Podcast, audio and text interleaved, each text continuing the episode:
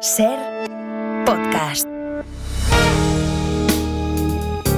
Si amanece, nos vamos con Adriana Mourelos.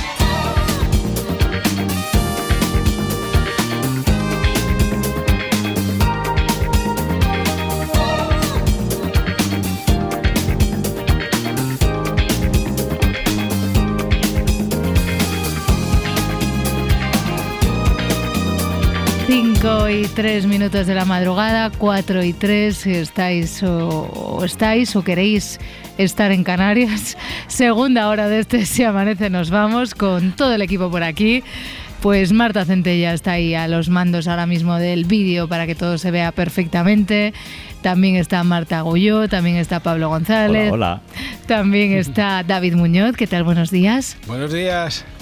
También está Edgarita, También estoy. también está. Y además está Laura Martínez. Hola, Hola, Laura. Adriana, ¿qué tal? ¿Qué tal?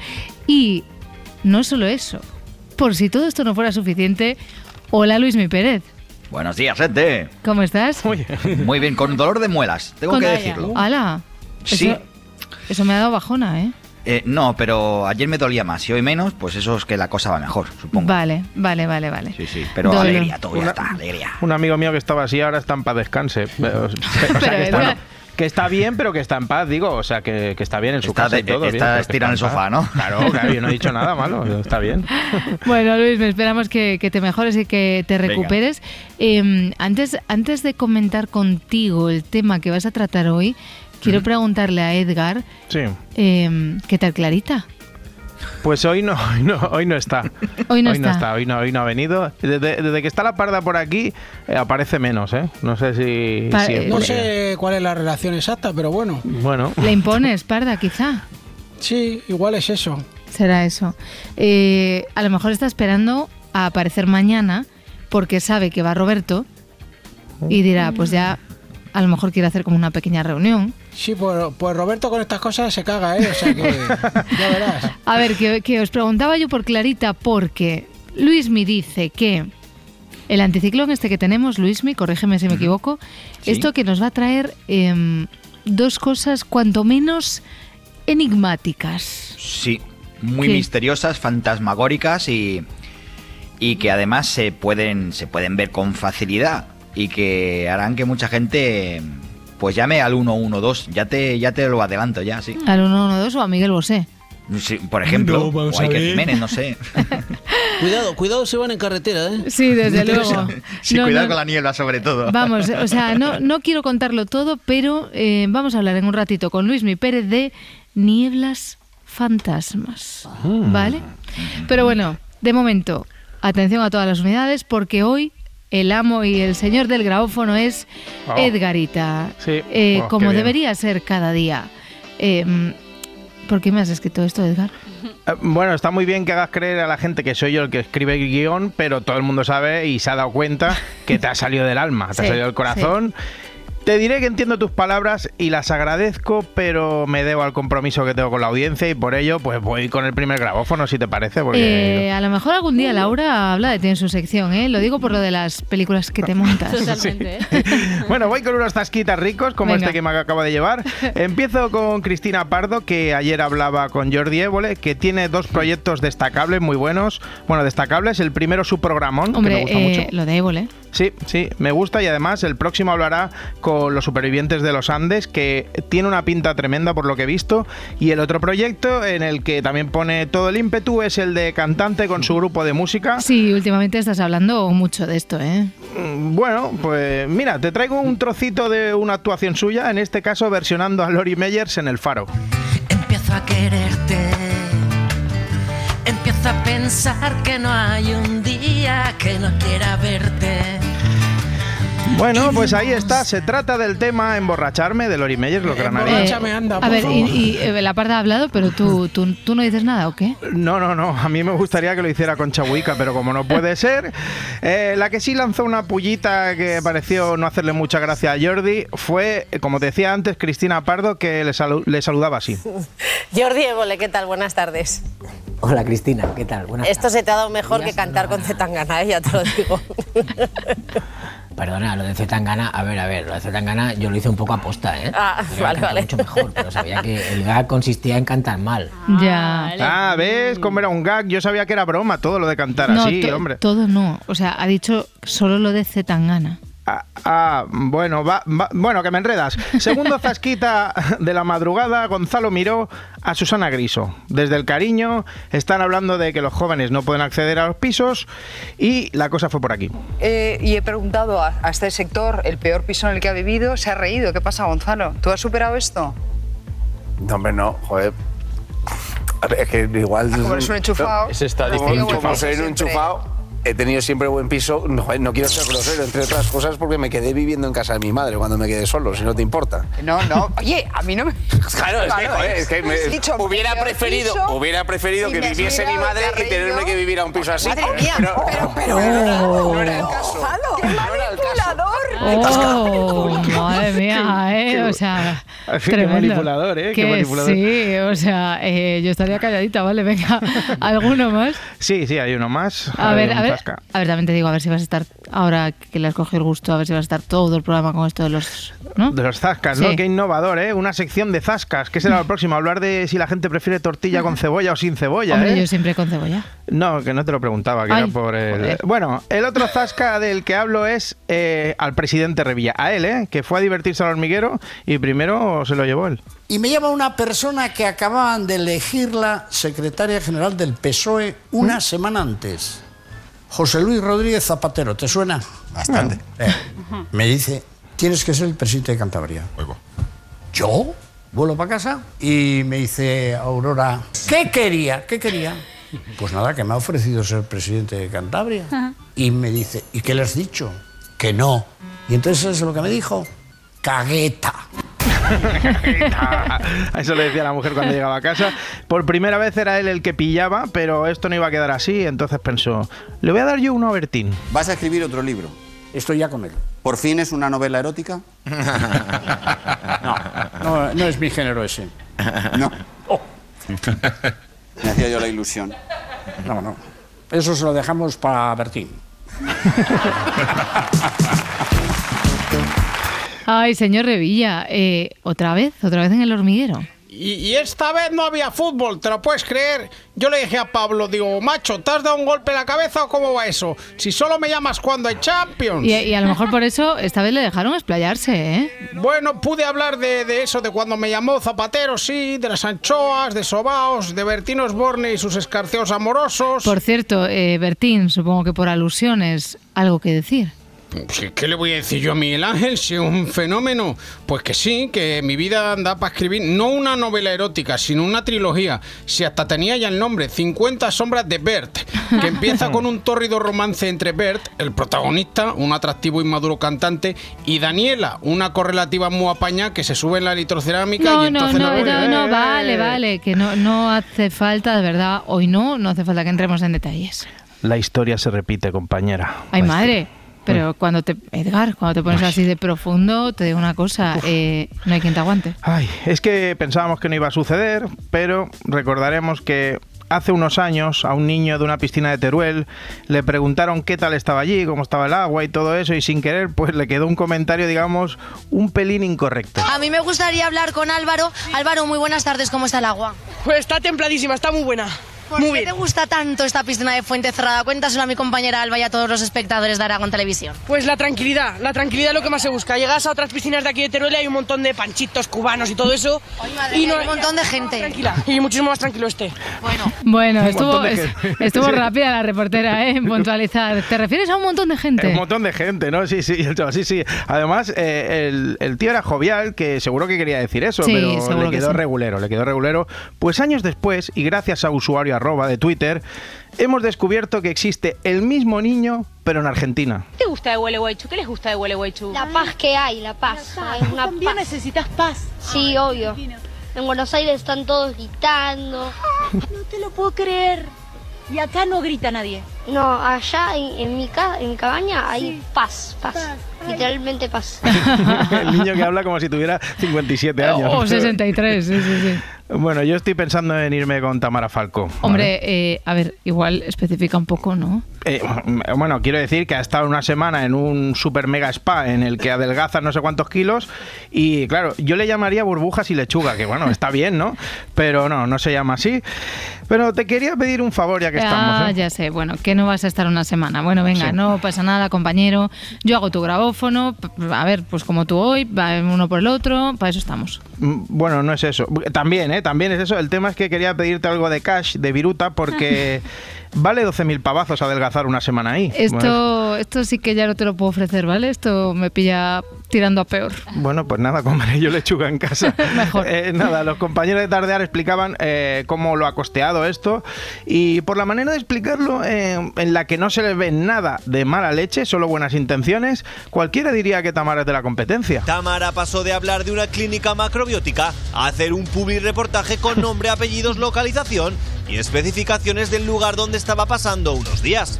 Más de dos decenas de fotos agradeciendo la estancia, el lugar y el servicio. Algo que Tamara nunca hubiera hecho de haber pagado los más de 12.000 euros que hubiera supuesto su estancia en aquel lugar. Porque sí, Tamara solo nombra por dinero. No, cuánto cariño, ¿eh? Sí. Se nota el compañerismo a la legua. nota. Madre mía, y no solo eso, porque en el programa vamos a ver, también de Telecinco, tu pantalla amiga, pero no amiga de Tamara, hicieron un trabajo de investigación. ¿Recoge o no recoge Tamara Falcó las caquitas de sus perras Jacinta y Vanila? Hemos favor. hecho una súper investigación. Hemos examinado horas y horas de grabación y el misterio está resuelto. Ay, por favor. Atentos a sus pantallas. ¿La reconocen? Es Tamara Isabel Falcó Preisler, más conocida como Osea Tamara. Y existe la sospecha de que está infringiendo la ley sin ningún tipo de escrúpulos, no recogiendo los excrementos de sus perras Jacinta y Vanila. Uy, cada, vez, cada vez pronuncia más potente. Sí, ¿eh? sí, sí, llega al está corazón. arribísima. Pero bueno, no te adelantes, Gloria, porque tenemos desenlace. Un pasito con los perros, ¿no? ¿Qué tal? Este objeto podría ser un moderno portabolsas que lleva dentro las bolsitas que la marquesa de Griñón usa para recoger la caca de Jacinta y Vanila. Quizás se le podría criticar por llevar a la perra suelta por la calle. Pero por las cacas... Parece ser que no. Mm, parece ser que no. vale, Tamara sí que la recoge, sí, que- sí, pero mi vecino no, ¿eh? que tiene un San Bernardo que echa unos melindros como la tibia de Mazinger. Ay, por favor. Y ni una vez, ni una vez que me lo cruzo y se queda mirando el tronchazo y dice, esto habrá sido el otro vecino, ¿eh? Ah. que el otro vecino tiene un Yorkshire Eh. y, y ahí hay un brazo pastelero, ¿sabes? O sea, solo le perdono porque al San Bernardo le llamó Vivaldi por la broma y aquí, ya sabes que aquí se aprueba por no llamarle Beethoven, se aprueba Vale, la eso comedia sí, siempre. eso sí. Bueno, oye, Hombre, Hombre, pe- pero Perro Pérez, ¿qué tal? quita gato. Quita. Perro Pérez, ¿cómo Muy estás? bien, buenos días. Eh, quiero confirmar ese reportaje. Tamara siempre recoge las cacas de sus perras. Vale. Y yo lo sé porque, porque llevo una temporada intentándome ligar a, a Jacinta, pero, pero pasa de mí. Ella es una perra pija y yo un perro callejero. La culpa tiene Disney, que con la mierda de la dama y el vagabundo nos hizo pensar que un perro cualquiera como yo podría conquistar a una perrita sofisticada de la zona alta de Madrid. Podría ser. Oye, Adriana, me vas a disculpar, pero como tú hoy no hacías grabófono, pues te he quitado lo, de, lo del precio de la cesta de la compra. Vamos, que lo has buscado por arriba, por abajo, lo estabas deseando, ¿eh? Seguro que, que no había casi nada y has tenido que, que rebuscar. Bueno, donde no hay nada, en este caso de aceite, toma hilada buena Oh, ahí, buenísimo. es en algunos supermercados porque la gente se ve que chorizaba. Vimos hace tiempo imágenes, ¿verdad?, en los supermercados eh, que les ponían hasta, hasta cadenas, ¿no?, a las botellas de aceite. Pues ahora ya ni eso. Lo que están haciendo para evitar los robos es poner, como están viendo, fotografías de botellas de aceite o de las garrafas para Qué así fuerte. evitar eh, los robos. Bueno, este es un nuevo método antirrobo que se suma al de las alarmas, al de las cadenas. Madre mía, que se, me- que se me ponen los ojos llorosos, ¿eh? Ay, que, ay. que- que han hecho la táctica del videoclub,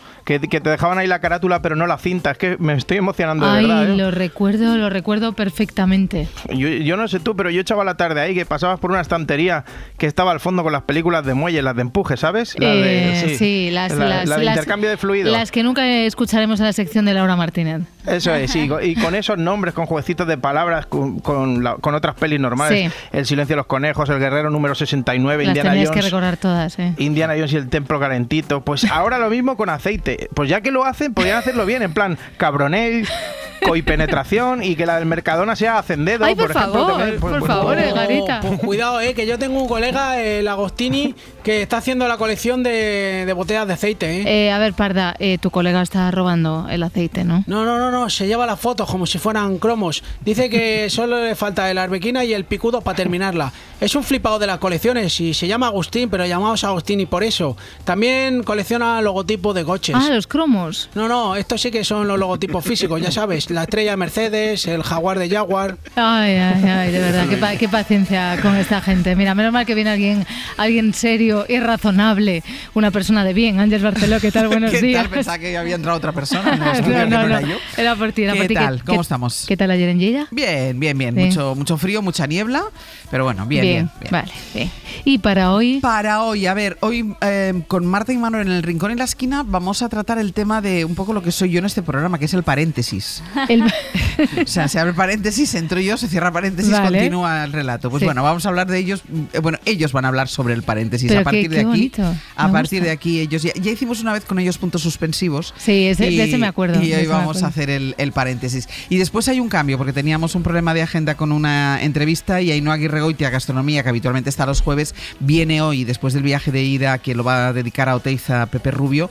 Eh, Ainhoa Aguirre Goitia va a hablar hoy de tartas. De tarta. Que estoy un poco mosqueada porque ella no es muy de dulces, entonces no sé exactamente qué nos va a contar. A, A lo ver, mejor a hablar ver. de tartas saladas. No Eso te iba a decir, a ver si se va por el rollo de la quiche. No lo sé, no lo sé, pero va a hablar de tartas. Vale, bueno, en cualquier caso está genial y además mm, es interesante, nos da mucha hambre y todas esas cosas maravillosas. Pues cierro paréntesis. Venga, pues cierra. Oye, pero en este paréntesis que hacemos, a veces el paréntesis queda así como medio, ¿no? O sea, Sí. como que, que comentamos una cosa Claro, con Edgar, intento encajar el paréntesis Claro. siempre, intentamos encajarlo siempre. No, o sea, pero- lo hacemos así como con cariño. pero- exacto. Que el paréntesis no esté así muy no, marcado. No, no, no. Vale, pero- vale. Bueno, a ver ellos qué opinan, si el paréntesis marca mucho o no marca mucho, ya veremos, Vale. ya veremos. Venga. Venga, hasta a partir luego. de las 6 con Ángeles Barceló, hoy por hoy.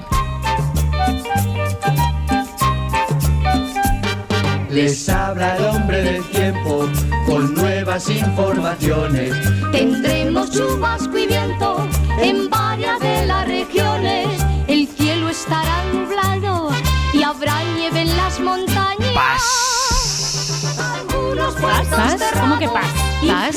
Luis Mi Pérez, muy buenos días. Buenos días. Paz, No, que yo ma- pensé que ibas a decir paréntesis, esto digo me, yo. me recuerda a lo de No. prote- proteger, alertar, socorrer. No, Lo persona de- altamente sensible. Ah, bueno. Un punto de Pues atención. que me queda con, el, con la declaración del boludo ese que estaba en la piscina. Ah, Paz. Ahora lo han cogido, ¿eh? Jo, pero he tardado, ¿eh? Había que retroceder un poco, ¿eh? Sí, sí, sí, se ha quedado fresquito, demasiado atrás ha quedado. ¿Dónde está cuando hay que derrogar a alguien? Bueno, Luis Mi Pérez en realidad, aparte de para sorprendernos cada día con esa primera palabra, está también para contarnos toda la información meteorológica. Vamos a ello. Día cálido en la mayor parte del país, menos donde la niebla persista. Y además, calima en Canarias y sin lluvias. Así es, hoy la única humedad que vamos a tener es la de esa niebla, esa niebla que ahora es extensa, prieta, dura y en este sentido pues muy espesa, cuidado a la conducción, en casi todo el interior de Galicia, en Castilla y León, entre Aragón y Cataluña, el Valle del Tajo, el Valle del Guadiana. Esa niebla va a persistir en, en el Duero y entre Lleida y Huesca, por tanto en esas provincias o en esas zonas el ambiente va a quedarse fresco todo el día, poco más de 10 grados de máxima, por ejemplo Claro. en Valladolid o en Lleida. Mira, y en lo, cambio, lo decía, perdona Luis, me lo decía ahora Sí. Ángeles, que habían estado ayer en Sí. Lleida y lo primero que ha dicho es mucha niebla. Sí, sí, sí. De hecho, se ha abierto la veda de esos días de niebla uno tras otro y hoy va a ser muy espesa otra vez allí en esa zona de Cataluña y como os decía también en, el Duero, en Castilla y León. Las nieblas del resto del país irán disipándose, mm, no lloverá, en Canarias mucha calima con cielo enmarañado y la temperatura alta, mm, llegando hasta casi los 25 grados en Andalucía, en Murcia, en el Cantábrico también más de 20 grados o 25, incluso más en Canarias. Por tanto, donde no haya niebla, el ambiente va a ser muy suave. Y ahora es curioso, pero no está helando y la temperatura no es que sea muy baja precisamente. 6 grados ahí en Salamanca, tenemos 9 en Granada y 11 grados hay ahora mismo en Bilbao. Vale, o sea que, que lo de que ya estamos con el anticiclón es obvio, ¿no? Mucho. Mm, Mucho, mucho. Y que parece que vamos a estarlo muchos días también. Sí. Vale. Y parece, pero, pero, pero bastantes, ¿eh? Pero por lo menos. 8 o 10 días. 8 o 10 días de anticiclón. Bueno, Sí. eh, de todo esto, lo que no me esperaba es que estos días podamos ver lo que, lo que estábamos contando, esas, esas nieblas, pero es que además hay otra cosa. Es Sí. que dices que estos días, Clarita, si estás por ahí, saluda, Joder. podemos ver... No, no, es que, no, de verdad, que vamos a poder ver ciudades que aparecen en el mar, pero así, o sea, de, de la nada, Luismi.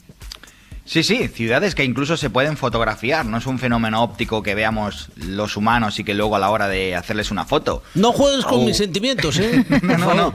No, no, no, hay que decir que, que es un fenómeno que se conoce como la Fata Morgana. Ya tiene otro nombrecito también que tiene guasa. Fata, Fata- Morgana. Fata Morgana. Fata Morgana. Sí, Parece una eh, cantante de rap o algo. Sí, es sí, podría ser.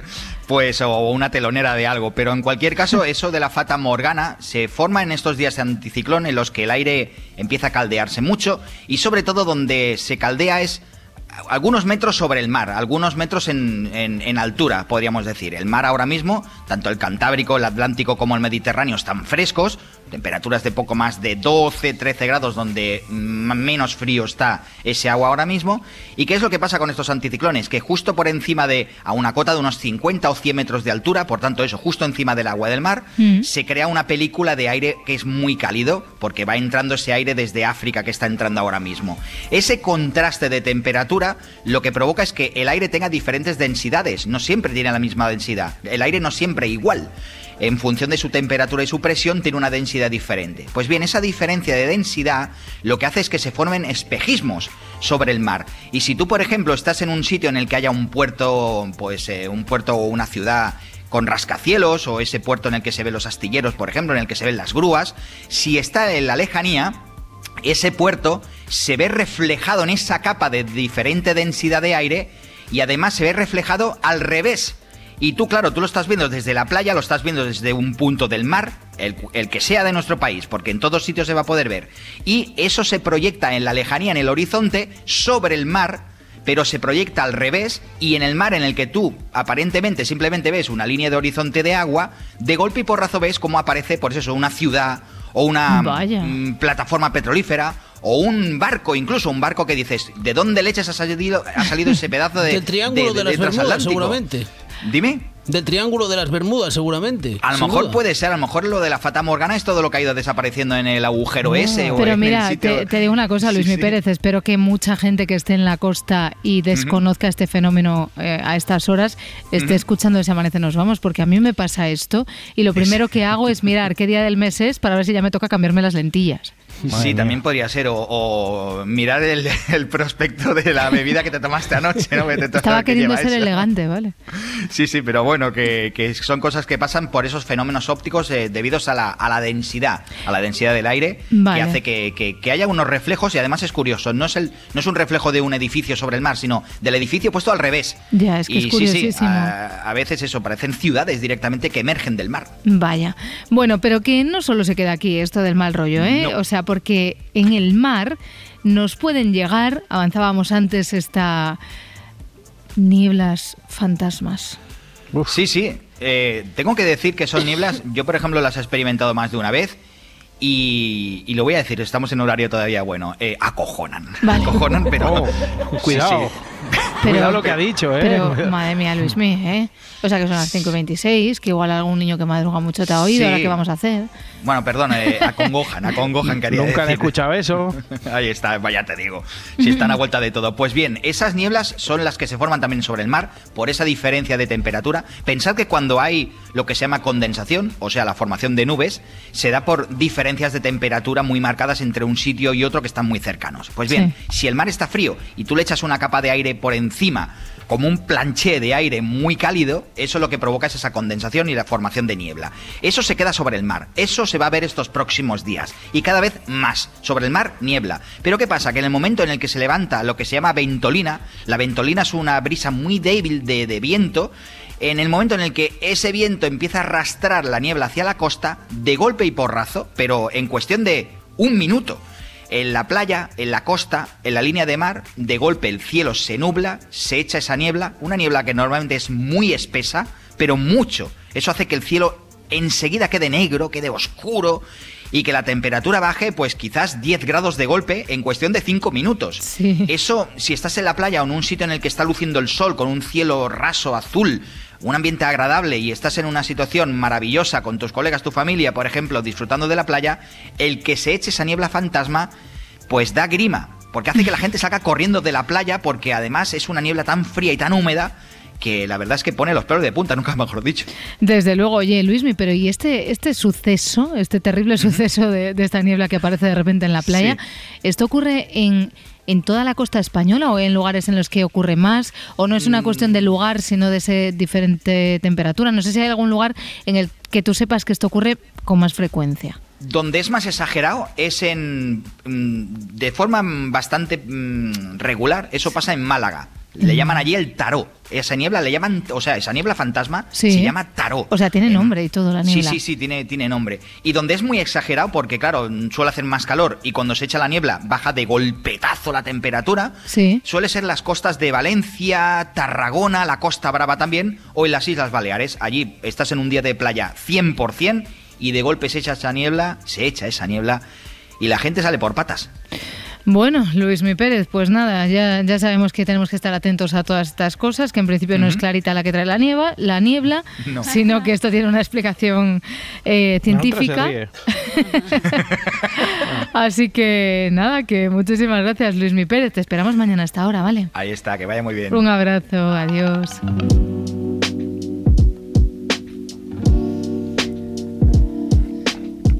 Y si hablamos de cine, pues indudablemente la gran noticia del día de ayer en lo que a este arte se refiere fue esta. For Best International Feature Film, the nominees are Society of the Snow, Spain. And for Best Animated Feature Film, Robot Dreams. Los cineastas J. Bayona y Pablo Berger han conseguido entrar en las nominaciones a los Oscar. El director de La Sociedad de la Nieve lo está en dos categorías, a Mejor Película Internacional y Maquillaje y Peluquería. Y Berger, por su parte, con su Robot Dreams, ha logrado la nominación a la Mejor Película de Animación.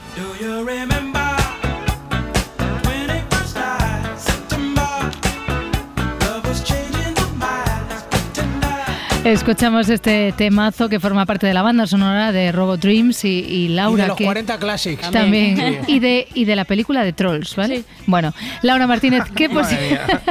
Luego que si yo soy la friki. Laura, ¿qué posibilidades ahora, ahora en serio, qué posibilidades tiene el cine español de hacerse en esta ocasión con alguna estatuilla? Bueno, a ver, lo tenemos difícil como siempre, pero nada es imposible. En la categoría de mejor película internacional, Bayona va a tener que luchar contra algunas de las grandes películas europeas de esta temporada, como La Zona de Interés o Perfect Days. Y por otro lado, Pablo Berger compite contra dos grandes, las, las pelis de Pixar, el gran estudio de animación, y el nuevo trabajo de Miyazaki, que es el director del viaje de Chihiro. Lo que es innegable es que pase lo que pase, esta es una buena noticia para nuestra industria y que llegar hasta aquí. Es verdad que suena tópico, pero es una realidad, ya es todo un éxito. Así que, bueno, ¿cómo han quedado el resto, el resto de nominaciones? Es Oppenheimer la gran favorita de estas nominaciones, una gala que tendrá lugar el próximo 10 de marzo y a esta película, a la película de Christopher Nolan, le siguen Pobres Criaturas, Los Asesinos de la Luna y Barbie. Soy playero. Sí, y haces un trabajo fabuloso en la playa. Te pondrás bien enseguida. De hecho, en lo que he tardado en decir esa frase, ya te has puesto bien. Fantástico. Fenomenal. Oye, Barbie. ¿Qué? ¿Puedo ir a tu casa esta noche? Claro. No voy a hacer nada especial, solo una chupifiesta con todas las Barbies. Hemos preparado un acorio con canción personalizada. Pásate. de esta última de Barbie llama la atención y ha llamado la atención durante toda la jornada alguna cosita, como por ejemplo que esté nominado Ryan Gosling y no la protagonista Margot Robbie. Efectivamente, porque aunque nos haya gustado más o menos esta película, lo que no es discutible es que haya sido todo un fenómeno encabezado precisamente por Margot Robbie, no por Gosling, aunque también él tiene un papelón, todo hay que decirlo. Pero ya sabemos que a veces, por lo que sea, en la academia y en la vida en general gustan más los Ken que las Barbie. Y por hacer un poquito de información de servicio, a ver, es que esto es una cosa que, que, que preocupa a mucha gente. Queda poco más de un mes para la ceremonia y para aquellos rezagados que, que no hayan podido ver algunas de estas películas, a ver, estamos a tiempo. Por supuesto. En primer lugar, Pobres Criaturas, que es la segunda favorita, lo comentábamos, va a llegar a las salas aquí en nuestro país este fin de semana, así que atentos. Luego, Los Asesinos de la Luna, de Martin Scorsese, ya la tenéis en Apple TV. Oppenheimer está en Filming, Barbie en HBO. Y respecto a las españolas, La Sociedad de la Nieve está en Netflix y todavía en algunas salas. Y lo mismo con Robot Dreams, sigue también en algunos cines. Vale, pues todo esto está está anotado, no penséis que el cine se acaba aquí porque además de los Oscar, el otro gran tema del día de hoy es este y es que el 24 de enero se celebra el Día Internacional de la Educación.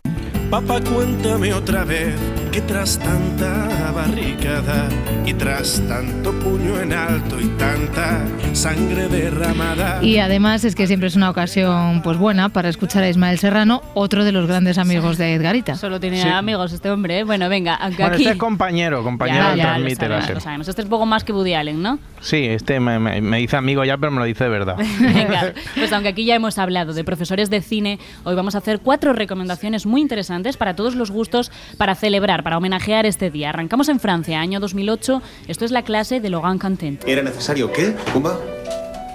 Estuviese. ¿Estuviese? Estuviese. Por supuesto. Pero ¿de verdad cree que le voy a decir a mi madre? Era necesario que sea estuviese. Se hablaba así en la Edad Media. No, en la Edad Media no. La película ganó la Palma de Oro en Cannes y es un retrato perfecto sobre cómo funciona la sociedad francesa en el microcosmos de un aula. Todo ello contado a través de la figura de un profesor joven que da clase en un instituto marginal con alumnos conflictivos de distintas procedencias y con una forma de debatir a veces muy arriesgada. François, tranquilo, no te agobies. Además, ¿has visto cómo nos hablan? Dan igual las circunstancias. El hecho es que se le cruzaron los cables y es grave. Eso es Eh, todo. señor, no se pase. A cualquiera se le pueden cruzar los cables. Por supuesto, pero luego no se puede tranquilizar. De este mismo año os recomendamos la siguiente película de hoy, La Ola, uno de los ejemplos más recurrentes al hablar de cine y de educación y para explicar también lo fácil que puede implantarse un régimen autoritario, aunque sea disfrazado de un experimento. Está dirigida por Denis Gansel. Hemos excluido de nuestro grupo a todos aquellos que no pensaban igual. Les hemos hecho daño. Y no quiero pensar de qué más habríamos sido capaces. Hemos ido demasiado lejos. ¿Y qué significa eso para la ola?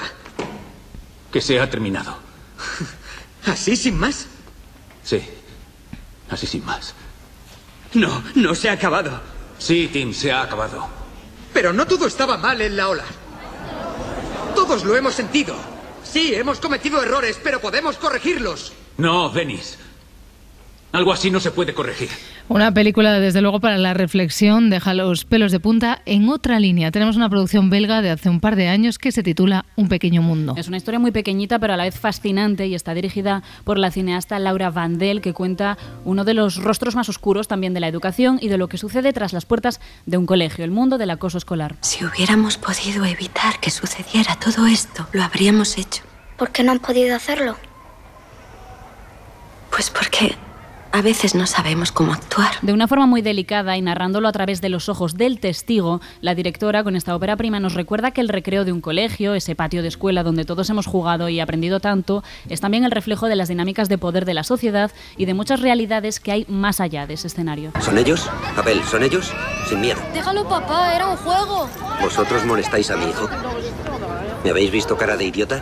No hemos hecho nada, señor. Alejaos de mi hijo, ¿de acuerdo? No hemos hecho nada. ¿De acuerdo? Que no hemos hecho nada, señor. Para, Hablaré papá, con vuestros déjalo ya, padres. te lo pido, Lo por digo en serio, ¿oído? Para, papá. ¿Lo entendéis? Y acabamos con otra ópera prima y además española, Las Niñas, de Pilar Palomero. Fue uno de los éxitos del cine español de hace unos años. Está ambientada en el 92, en medio de ese clima de las Olimpiadas y de la Expo Universal. Un grupo de niñas educadas en un colegio de monjas en Zaragoza viven ese salto de la infancia a la adolescencia a través de distintas vivencias dentro y fuera del aula. La sexualidad, al servicio del amor. Punto. La sexualidad forma parte del plan de Dios. Punto.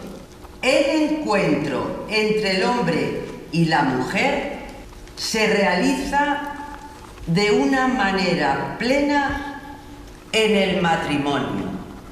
Punto y aparte. Pues venga, tuvimos el inventario de los Oscar, ahora de cine y de educación. ¿Dónde podemos encontrar estas películas? La clase y un pequeño mundo están en filming y las niñas en HBO. Si amanece, nos vamos. Con Adriana Mourelos. Y con Marta Centella abrimos hasta ahora el kiosco para saber qué nos encontramos en las portadas de la prensa de hoy. En el país, Puigdemont y los CDR blindados ante los cargos por terrorismo. Los independentistas y el Ejecutivo acuerdan retoques en la ley de amnistía con el objetivo de blindar al expresidente y a los activistas de las acusaciones de terrorismo. Otro titular, el gobierno crea la figura de terrorismo light a medida de Puigdemont. Lo encontramos en El Mundo. El texto se aprobó ayer en la Comisión de Justicia del Congreso y establece que los acusados de terrorismo serán exculpados siempre que no hayan tenido intención directa de provocar violaciones graves de los derechos humanos. Félix Bolaños es ministro de la Presidencia. Nosotros creemos que los delitos graves han de estar exceptuados de, de, la amnistía, como ya lo están en la proposición de ley, y por tanto creemos que eso es un principio en el que nosotros estamos eh, muy convencidos. Y en ABC el gobierno redefine el terrorismo para amnistiar a sus socios. Renuncia así, cuenta este periódico, a la línea roja que defendió hace unos meses en el Parlamento Europeo.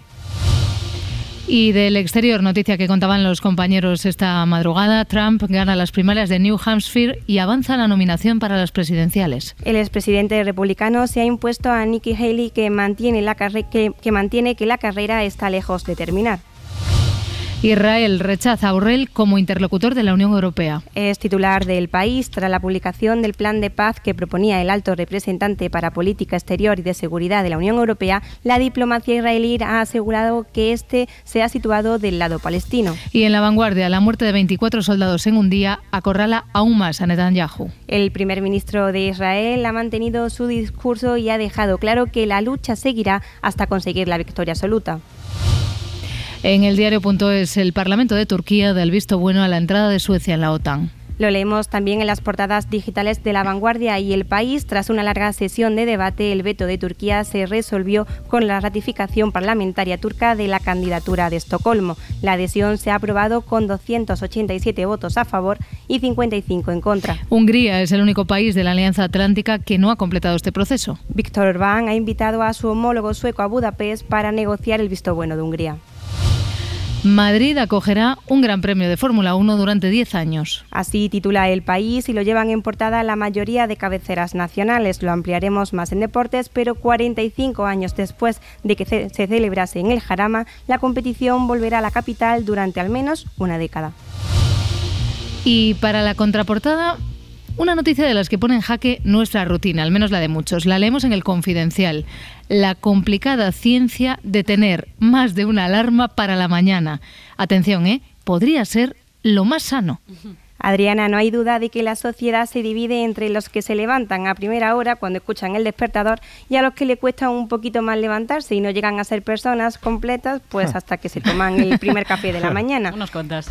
Estos suelen ser los que ponen varias alarmas, todo sea por prevenir. Sí, cinco minutos, dependiendo de qué hora sea, eh, es verdad que te pueden convertir en otra persona, eso es una diferencia y hay un mundo y mucha gente podría creer que eso pues al final ponía en riesgo la salud de quienes hacen de cinco minutos pues un infinito al que sacarle un poco más de provecho al sueño. Pero un trabajo científico de la Universidad de Estocolmo ha demostrado que esto pues no es malo para nuestro descanso por lo que esas personas pueden estar tranquilas. El tema de la ansiedad por no levantarnos a tiempo, pues eso ya lo dejamos para, para otro, día. Sí, y sobre todo la pareja, cuando pones, Sí. pones la alarma cada cinco minutos durante media hora, la pareja que está durmiendo también lo lleva. A eso le gusta mucho. Eso Que- le da salud también. Quiero, quiero saber, ¿vale? Quiero saber si sois de los que ponéis la alarma cada, cada cinco minutos o no. Laura Martínez. Yo tengo tropecientas alarmas y además he de confesar que estas últimas semanas, yo no sé si es por el frío, pero mm, estoy tardando una hora en levantarme. Ah, mira, O sea, me pongo la alarma hora de alarmas, Me pongo un- la alarma una hora antes de la hora a la que ya creo que me tengo que Y levantar. en medio alarmitas. Eh, sí, unas Sí. cuantas. Vale, y, la, perfecto. y- y la gente debe saber, aunque esto a lo mejor no debería saberlo, que Laura tiene una voz desobada cuando se acaba de despertar, pero que eso es, Mis audios, ¿no? eso es tremendo. Edgarita, tú por- deduzco que por esa, por esa mm, digamos, pullita a la pareja, tú no te pones Yo que alarmitas. va, yo me despierto cuando, cuando Dios quiera. Ah, y eso que soy ateo. Que Vale. normalmente suele ser pronto, ¿eh? Pronto, pronto. David Muñoz, ¿y tú? Yo, pues sí que me pongo alarma así, pues, pero solo una. Solo y una. En, y en el, en el reloj, en el smartwatch. No Vale. necesito. Vale. Marta Centella, ¿y tú? Yo me levanto rapidísimo, pero pongo muchísimas alarmas, pero por ansiedad. Es decir, por Vale. miedo a no despertarme despertar. nunca. Pues es decir, porque me gusta. No. y de ahí el último comentario de la contraportada, el tema de la ansiedad por no levantarnos a tiempo lo dejamos para otro día. ¿No, Marta Gullo? Venga, la- Totalmente. Contéstame. Yo nada, yo una alarma y me despierto pitando. Venga, Pablo González, dilo así con señas. Una, dos, Dos. una o dos, una o Bueno, dos. Bueno, bien, bien. Esto confirma que los que trabajamos de noche y nos despertamos por la mañana somos exactamente iguales que los que se despiertan de día muy temprano. Vamos, que aquí hay de todo. Bueno, por la mañana tirando ya a mediodía Bueno, tarde. por la mañana, que igual que los que se despiertan por la... Bueno, eso, ya me habéis entendido, ¿eh? No me líes. Venga, vamos a repasar la actualidad deportiva, lo hacemos con Marta Agulló. Comenzamos con una noticia que aparece, lo comentábamos, en toda la prensa generalista, pero además, obviamente, en todas las portadas deportivas, y es que Madrid tendrá un gran premio de Fórmula 1 y esto será a partir de 2026. Así es, la capital hizo oficial ayer que acogerá el Gran Premio desde 2026 hasta al menos 2035. Se correrá en un circuito urbano en el entorno de IFEMA y contará con 20 curvas y 5,4 kilómetros. José Luis Martínez Almeida fue uno de los encargados de dar la noticia. Hoy es un día histórico. 44 años después vuelve la Fórmula 1, vuelve el Gran Premio de España a la ciudad de Madrid. Eh, alcalde Almeida, es que estaba despistada porque estaba pensando bueno, muchas cosas a la vez. Alcalde Almeida, que es que le estaba buscando dónde estaba el alcalde, se le ve exultante. Sí, sí, bueno, se ve bajito, pero se me ve, ¿eh? No, no es para menos, Adriana. Hoy es un pequeño paso para el hombre, porque no tengo una gran zancada, pero un gran paso para Madrid. Vale, la portada del diario Sport muestra el enfrentamiento del Athletic de Bilbao frente al Barça de esta noche. Así es, se enfrentan hoy a las 9 y media. El Barça juega una final para seguir vivo en la lucha por la Copa y enfrente tiene a un Athletic crecido en el Salmamés a reventar, cita el diario. Además, Xavi deja al lado la polémica arbitral para centrarse en el partidazo. Nos jugamos un título y no queremos fallar, dice el entrenador blaugrana.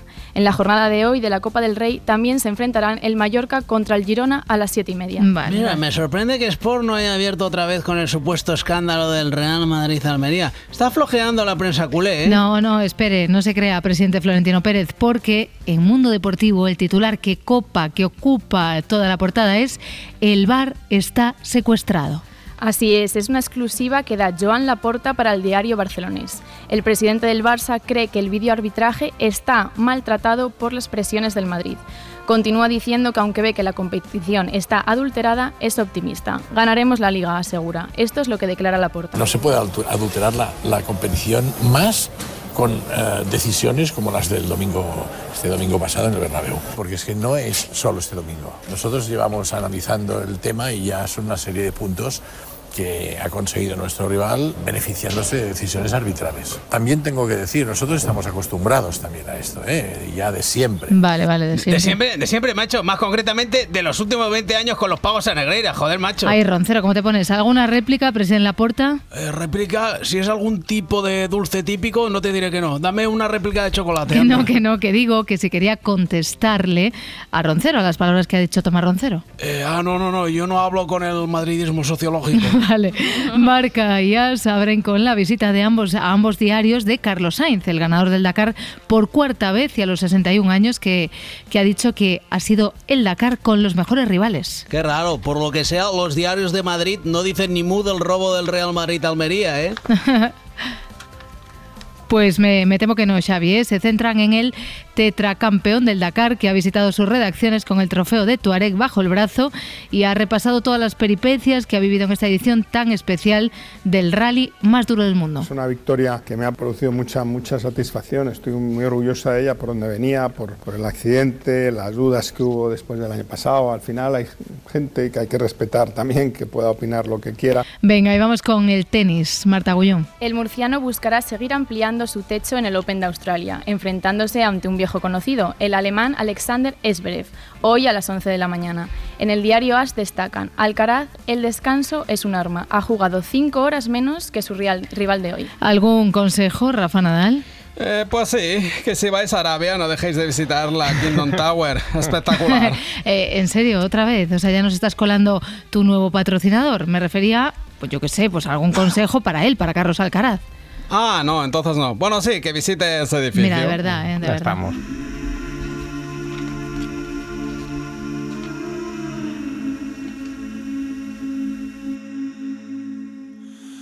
Will you hold the line when every one of them is giving up and giving in? Tell me, in this house of mine, nothing ever comes without a consequence of cost. Tell me, will the stars align?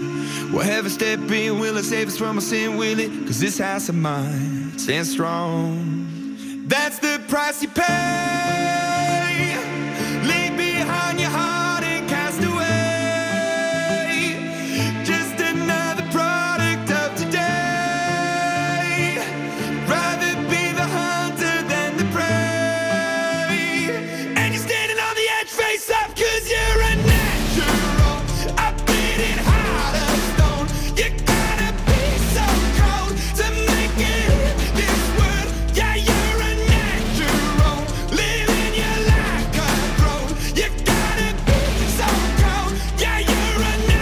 Venga, que ya se estaba poniendo nervioso, que tiene el ganas hoy de hacerlo todo. Empieza el segundo grabófono, Edgar, y, y espera un momento, y vas con la noticia del día de ayer.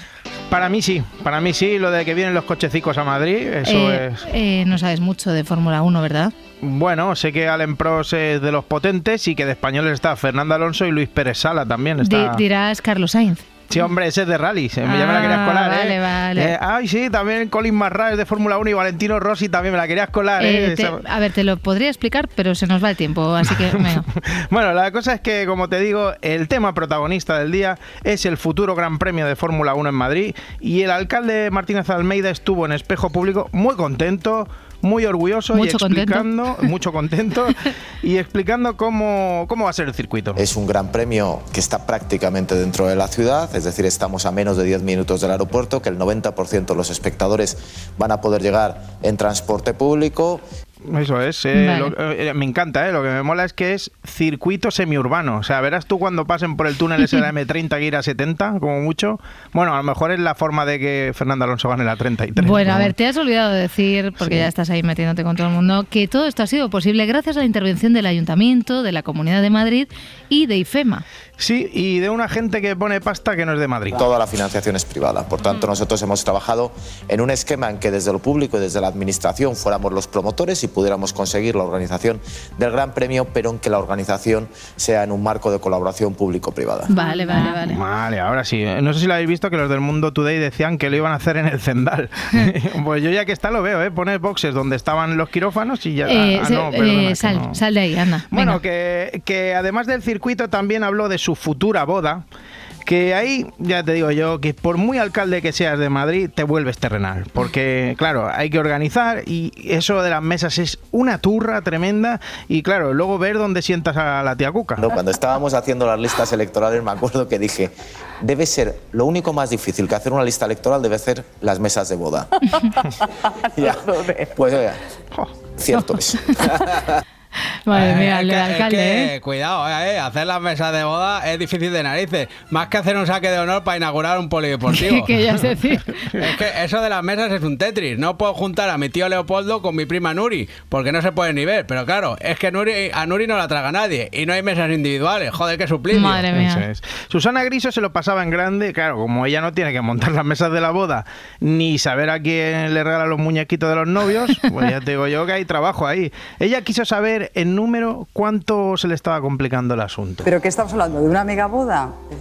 ¿Tienen ustedes ya No se 100, parte la 200, tía. 300 personas? Todavía, todavía, todavía no está cerrada la lista. ¿eh? Eh, no es fácil ser alcalde y novio con boda a la vista, eh, pero yo lo único que digo en estas cosas era, los madrileños pueden estar tranquilos, que el 6 de abril me caso, pero hasta el 5 de abril lo que dedicaré preferentemente será a esta ciudad. Vale, es, vale, así vale. se habla, alcalde, así se habla. Me gustaría saber quién es el fotógrafo de la boda para decirle que cuando haga la foto conjunta, esa que están todos los invitados, que le ponga copyright a eso, ¿eh? Blíndala, amigo.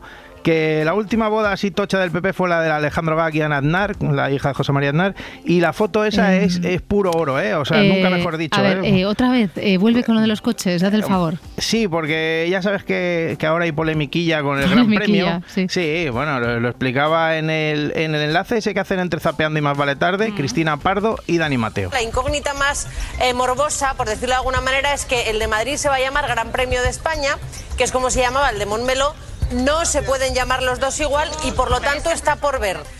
¿Cómo se llama el premio de Montmeló? Pero es que no sé dónde está la polémica, Cristina. El de Montmeló es el Gran Premio de España y el de Madrid el Gran Premio de España dentro de España.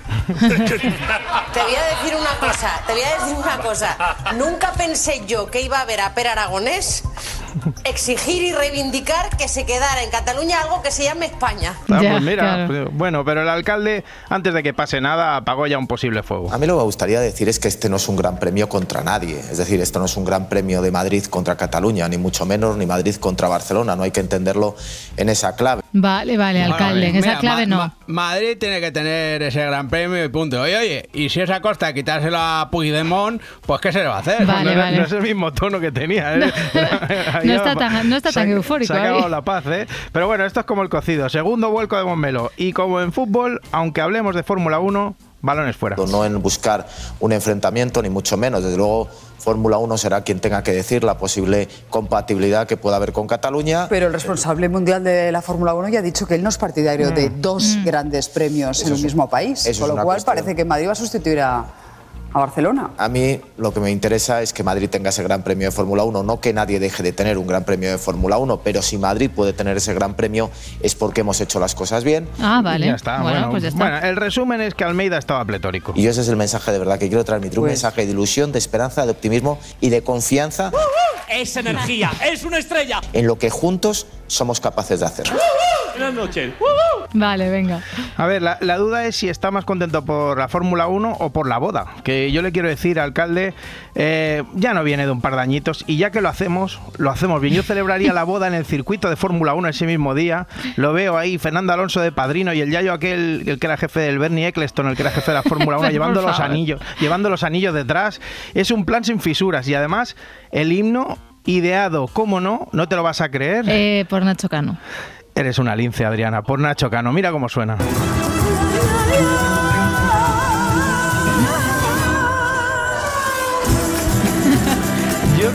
Que, que se pensaba que era en el circuito de Jerez, pero bueno, lo, lo veo guay porque con este himno y ya que celebrar la boda y el Gran Premio a la vez, Sí. el cura puede ser el cura bailaor. El cura bailaor, yo a ese no lo, no lo tengo controlado. ¿eh? Mm, Yo hasta ayer tampoco, pero para eso está y ahora son soles. En su barrio y en las redes sociales ya le conocen como el cura bailaor. Su arte parroquial ha convertido su iglesia en casi un punto de peregrinación obligado. Desde toda la provincia llegan feligreses y curiosos para ver estas particulares misas. Pepe lleva 10 años convirtiendo el altar en un curioso escenario. Junto a él, las hermanas Alarcón, que se encargan de cantar en directo. Vale, me vale. encanta, ¿eh? A esa misa te digo que sí que voy, ¿eh? Dos horas de sarao que se pegan ahí y el cura bailando. Qué vergüenza, ¿eh? Un sacerdote que convierte sus misas en un espectáculo mediático. Estamos perdiendo el norte, ¿eh? Eh, Padre Emilio, cura de Valdepeñas, nada, una cosita, eh, que, que le recuerdo que usted retransmite sus misas, como dice usted, en YouTube. Bueno, pero lo mío es diferente. Es para que llegue a más gente, que las redes sociales del Señor son inescrutables. Ah, vale, También, vale, también. Escuchemos al cura bailaor que mostraba su admiración por Sonsoles. Alegría eres tú, Sonsoles. Sonsoles, Diga, Sonsoles, para mí lo importante es el mensaje que yo quiero transmitir eso. y la persona a la cual yo quiero transmitir, que es Jesucristo. Y mi mensaje es un mensaje de amor y de alegría, Vale. porque esa es la buena noticia que nos trae Jesús. Alegría y amor. Como dice el Papa Francisco, hay que atra una atracción. Y yo la única forma que tengo de atracción es esta. Pues ahí estoy haciéndolo yo. Pues vámonos, Pepe, vámonos, vamos, Venga, a baila. bailar, vamos a bailar. porque- Mira, mira Carmen mía, qué alegría. ¡Ole! Ole, Ojo que parecía el himno de la Fórmula 1, ¿eh? Es verdad. bueno, no- nos quedamos en el sur, si te parece. Eh, Madrid, eh, el sur no es. Bueno, me refiero al sur por el cura bailaor, que ayer en Andalucía Directo nos presentaron a un trovador. ¿Para qué te ha servido a ti lo de ser trovador? Confiesa. Hombre, yo ser trovador me ha hecho mucho, muchos ligues, me ha, me ha venido muchos ligues, incluso me han, me, han, me han conquistado, han querido hacerme con la cabeza señas, las miradillas que te hacen. ¡Oh, oh, oh, oh, oh! Oh, a ver, no me lo creo mucho, señor, ¿eh? Yo no soy el más ligón del mundo, pero nunca he conectado con alguna chica, ¿sabes? Eso que Sí, se nota un sí. poco. Y ha empezado. ¡Oh, oh, oh, oh! Eso es porque no eres trovador, Garita. Hombre, hola, Jesulín. Buenos días, Adriana. Es que a mí no me extraña lo de este ceño trovador. No. La música abre muchas puertas y muchos corazones. Acordarse que a mí me tiraban bragas y sujetadores cuando cantaba mi hit Toda, toda, toda, te necesito Hombre, toda. eso no ver. se puede cantar sin ponerla, por favor.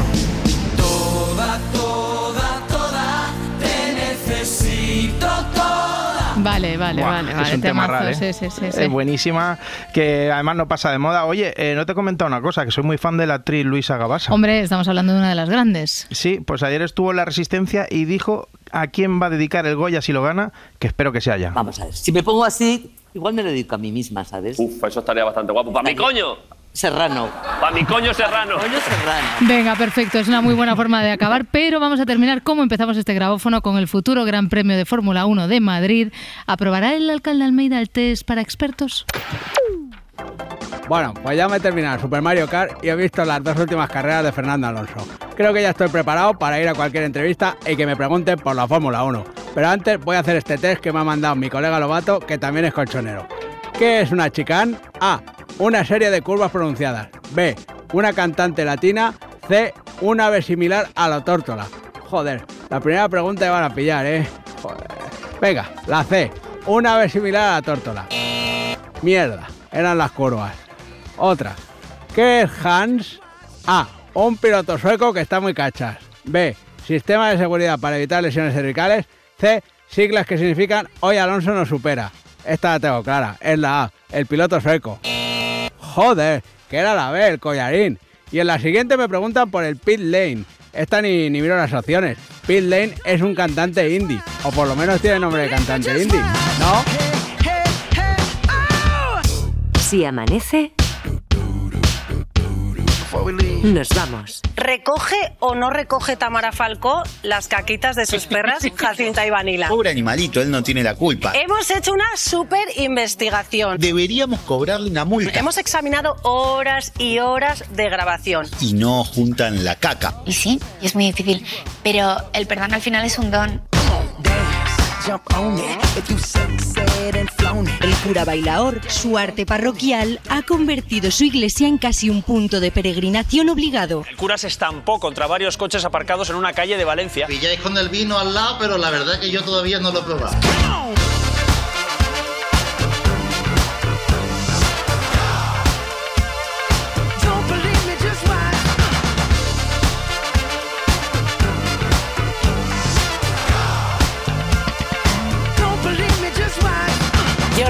¿Qué tal? Buenas tardes. Hola Cristina, ¿qué tal? Buenas Esto se te ha dado mejor que cantar con Zetangana, ¿eh? ya te lo digo. Tasca. Yo lo hice un poco aposta, ¿eh? Eres un crack.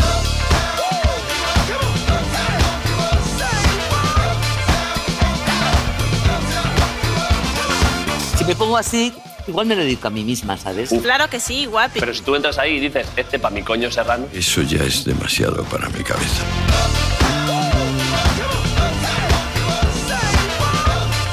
Una persona que acababan de elegirla secretaria general del PSOE una semana antes. Llamando a todos los borrachos, llamando a todos los borrachos, hoy hay peda. Si amanece, nos vamos. ¿A dónde vas? Con Adriana Mourelos. No me esperes. Cadena Ser. Para no perderte ningún episodio, síguenos en la aplicación o la web de la SER, Podium Podcast o tu plataforma de audio favorita.